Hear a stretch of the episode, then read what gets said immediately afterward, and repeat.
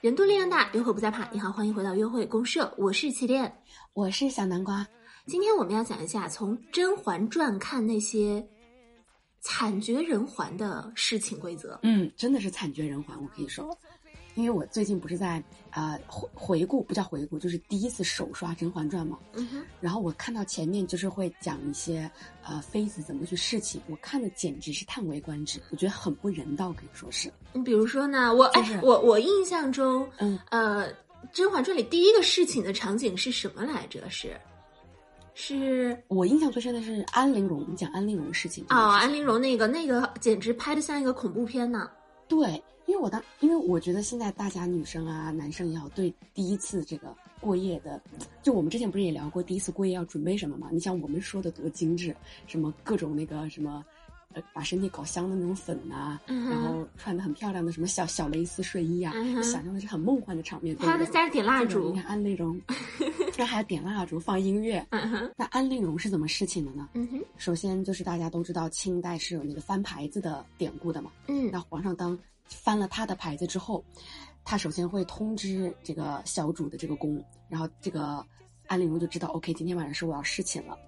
然后呢，他们就首先要去清洗自己的身子，然后要被确认他们身上没有藏着任何的暗器。嗯，然后光着身子的这个安陵容就会被卷到被子里，然后被人像扛一个扁担一样扛到 皇帝的寝宫里面去。然后就是那个整个画面，就像是它就像是寿司里面钻出来的那个胡萝卜丝儿。你看，我寿不是不是寿司，寿司里面是不卷的那个叫海苔包饭，宝贝。但是海苔包饭里面钻出来那个 黄瓜、胡萝卜，对，它就是那个黄瓜。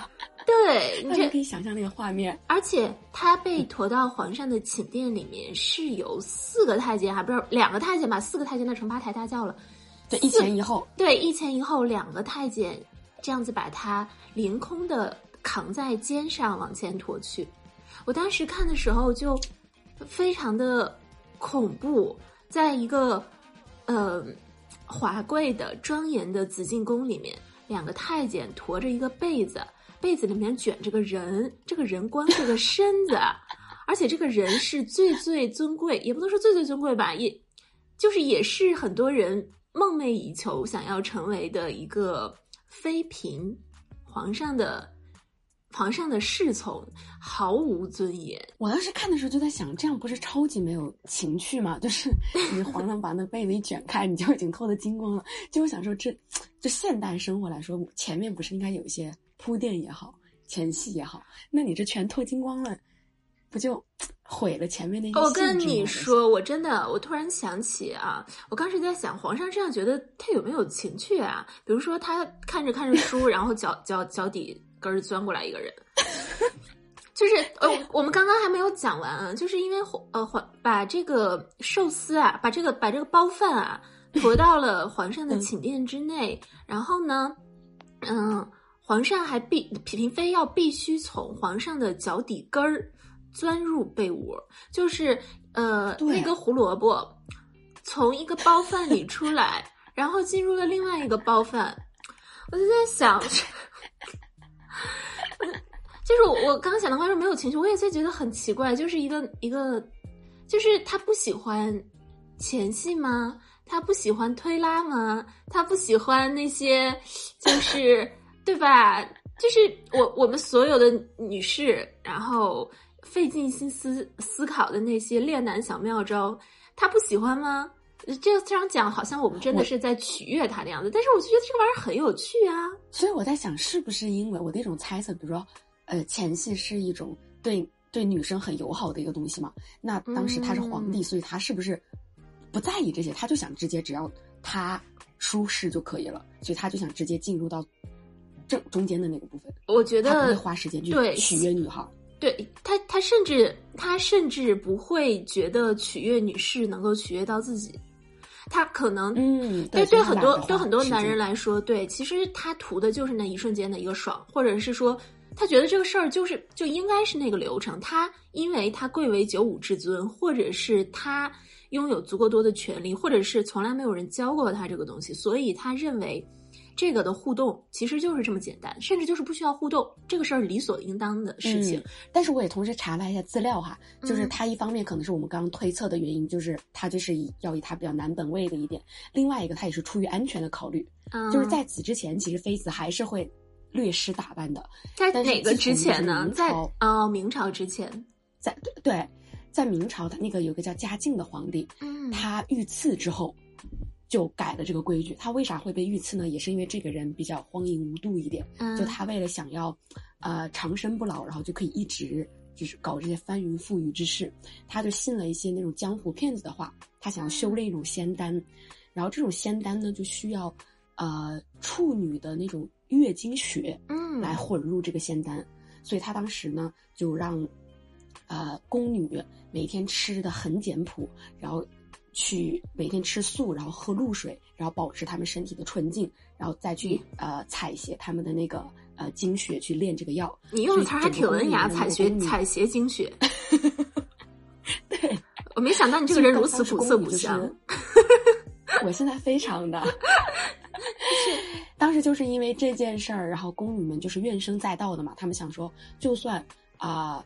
就长此以往下去，他们也只会被折磨死。那与其折磨死，还不要，还不如自己去反抗。嗯，所以他们就是大概十六个宫女，有一天晚上就筹备了一个很周全的计划，去勒死这个皇帝。比如说，有的人按住他的手，有的人按住他的脖子，另外一个人拿绳子勒，就想要勒死他的。结果呢，就是因为好像那个绳子在慌忙之中打成了一个死结，没办法继续勒紧了，然后没有把这个皇帝谋杀成功。但是自此之后呢，就是可能皇帝对这个呃。女人这件事情就更谨慎了，所以之后，比如说到了清朝，他们会非常注重，就是一定要确保，呃，服侍皇上的这个女人是非常的没有危害的。嗯，我记得我是在《明朝那些事儿》这本书上看到，呃，这几个这叫什么忍忍淫宫变？我记得我是在《明朝那些事儿》上这本书上看到这一个宫变的，我当时觉得非常的敬佩。后来他在。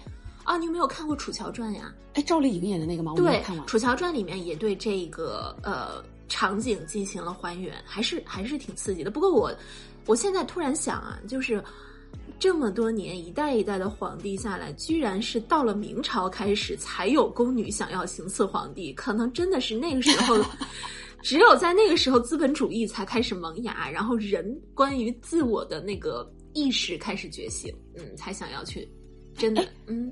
但我突然想到，那个就是《还珠格格》里面那个香妃，她也想杀皇上，啊，那个时候是清朝了嘛，已经。对，对她当时倒是穿着挺好的，然后还在里面藏了把刀。你请，请你不要从琼瑶的剧里面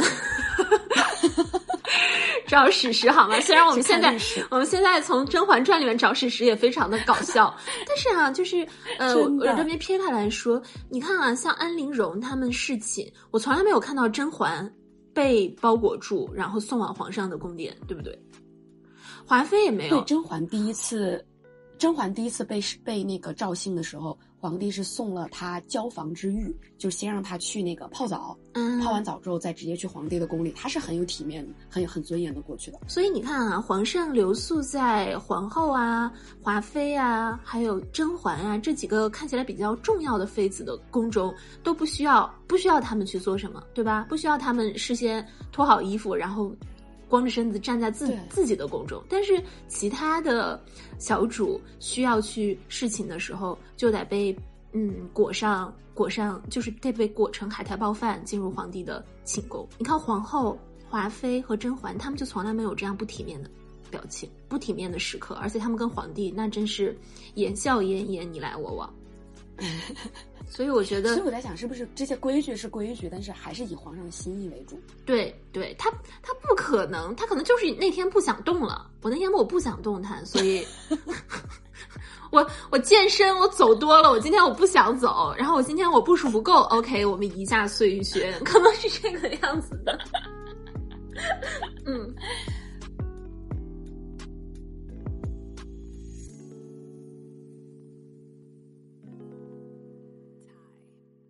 然后我想补充一点的是，刚刚起点不是说了一个规矩之一是，呃，小主必须要从，呃，皇上的脚那儿爬进去嘛，就是这个胡萝卜是要从这个黄瓜的底部慢慢慢慢的变到黄瓜底部。啊，对。他们说，这是因为如果你从上面进去，就是直接越过皇上的头的话，被会被视为冲了这个皇上的龙颜，就被会被犯杀头之罪，所以必须要从被子的下端逆着爬进去，然后再被皇上临幸。然后整个整个事后也要就是呃被同被你怎么来的怎么回去，太监还会继续把你这样扛回去。不是太监会从底下把你拖回去吗？皇帝这个人颜面扫地啊，就是。我我我觉得这个事情吧，不但妃子她没有尊严，皇上也没什么尊严的。就是他搞完之后，然后太监就冲进来了，然后皇上就躺那儿，然后 就就让他就让别人看到他搞完之后的样子。然后我跟你说，皇上。没有尊严的事情还不止体现在这里，是什么呢？连这个时长他都在被太监控制着。我当时查资料的时候，我真的不敢相信这件事情。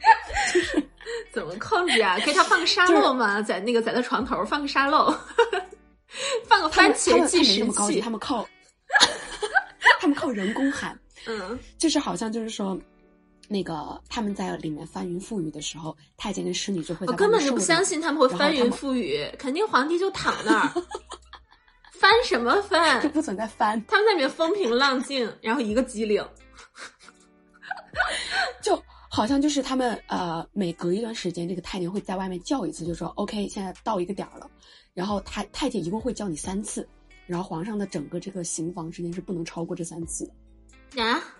就是说，他在就是比如说，嗯，他跟皇帝定的时间是半个小时吧，四分之一个时辰，一炷香的时间，在这个香燃到四分之三的时候，他就会喊快了，支棱一声，支棱一声啊，快了，快了，然后，然后就是在在，就是，但皇帝他那个时候听着，他不会更射不出来吗？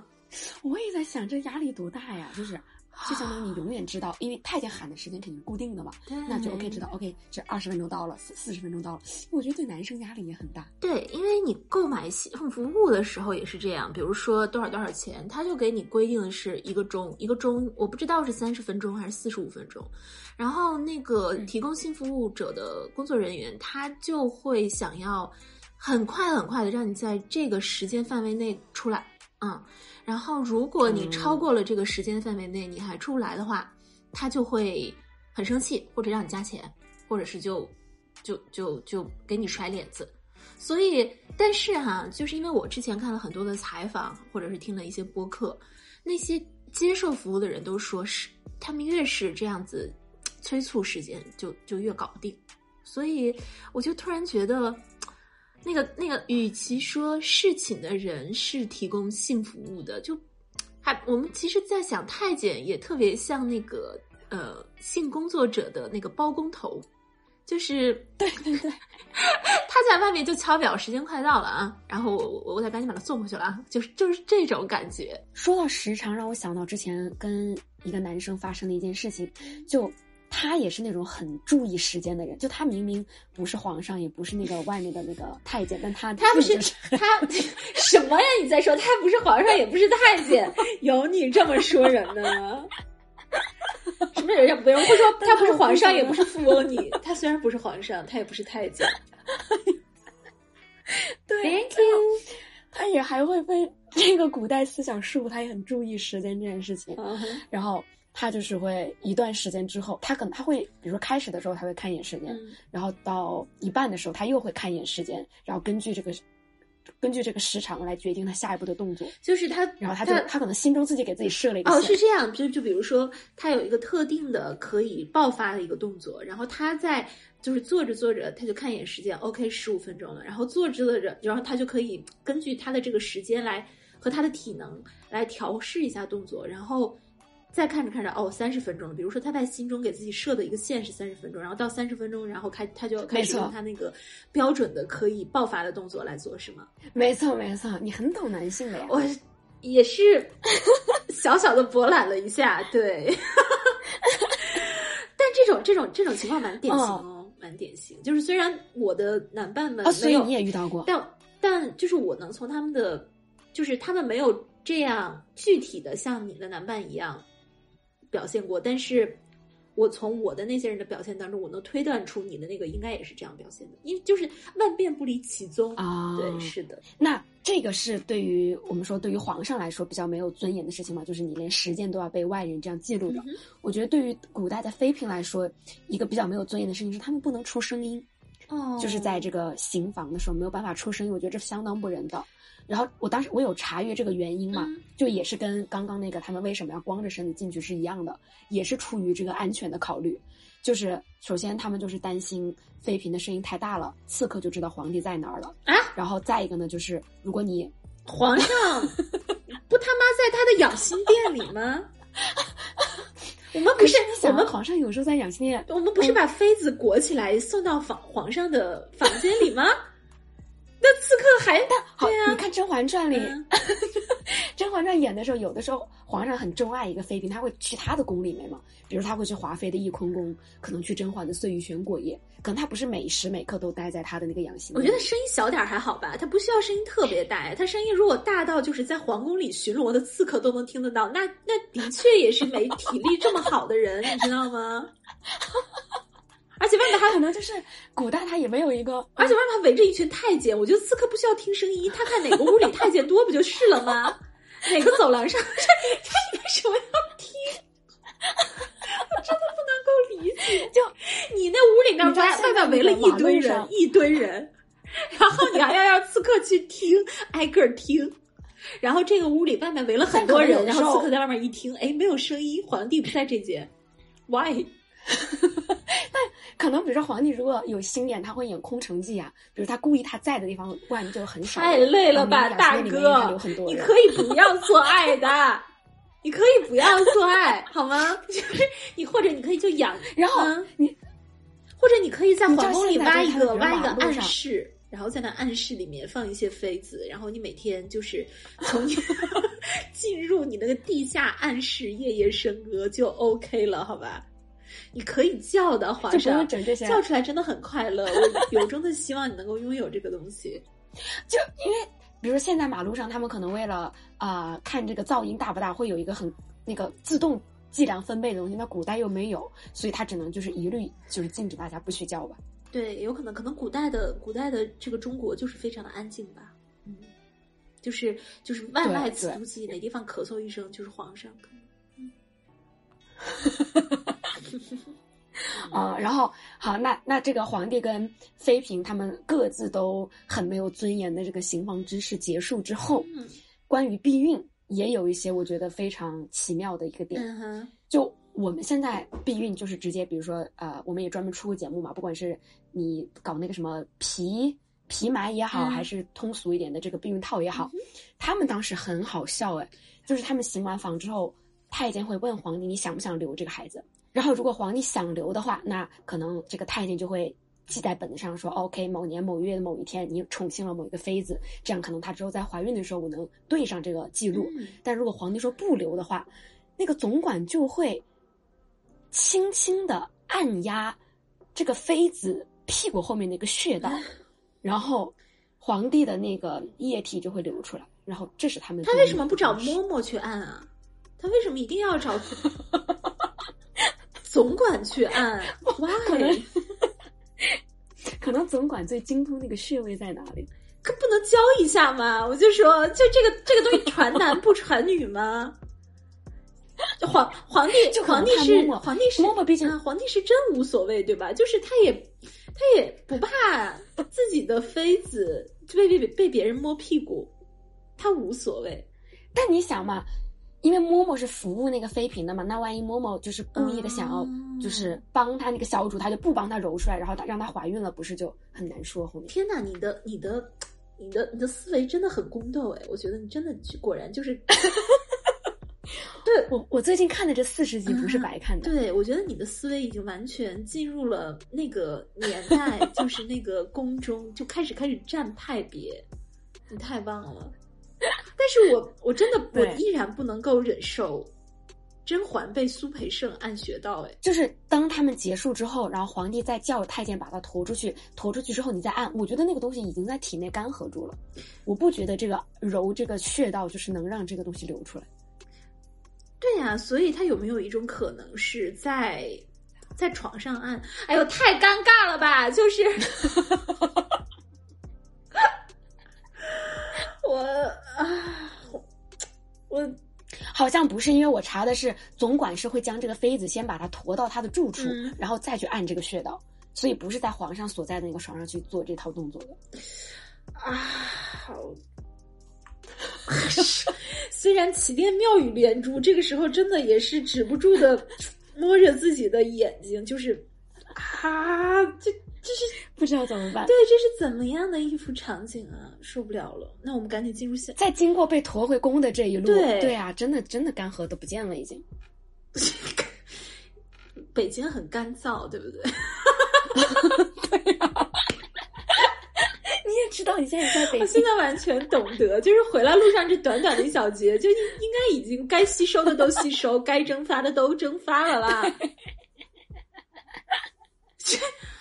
啊，好了，大家，那我从看《甄嬛传》的前半部分，嗯我就开始对他们这个年代的着装也好、规矩也好、时长也好、病也好，就是起了这种好奇之心，查阅了一些资料给大家分享。嗯那接下来的时间，我也会把剩下的快四十集看完。然后，如果能发现更多清朝或者古代的一些男女趣味之事，我也会再给大家分享。然后，如果大家希望我们探讨《甄嬛传》里的某些情节，也欢迎给我们留言。好的，这是一个常看常新的一个剧。最后，我想请大家思考一个问题哈：华妃的侍女宋芝姓什么？如果如果最快最快留言的朋友获得喝什么啦？获获得一个赞。获得小南瓜一个回复吧，好吗？嗯，的。好好好华妃的华妃的婢女宋芝姓什么？好吗？这是一个有标准答案的一个题目，因为他曾经在《甄嬛传》里面说过奴婢性差，对吧？就请大家把这个答案打出来。嗯，好啦，这一期的约会公社就到这里喽。约会公社是一个由起点主持、小南瓜副主持陪你自从亲密关系中发现自我的情感播客，每周一次更新，双周六晚八点在喜马拉雅直播，期待各位的陪伴，祝天下有情人天天有约会喽！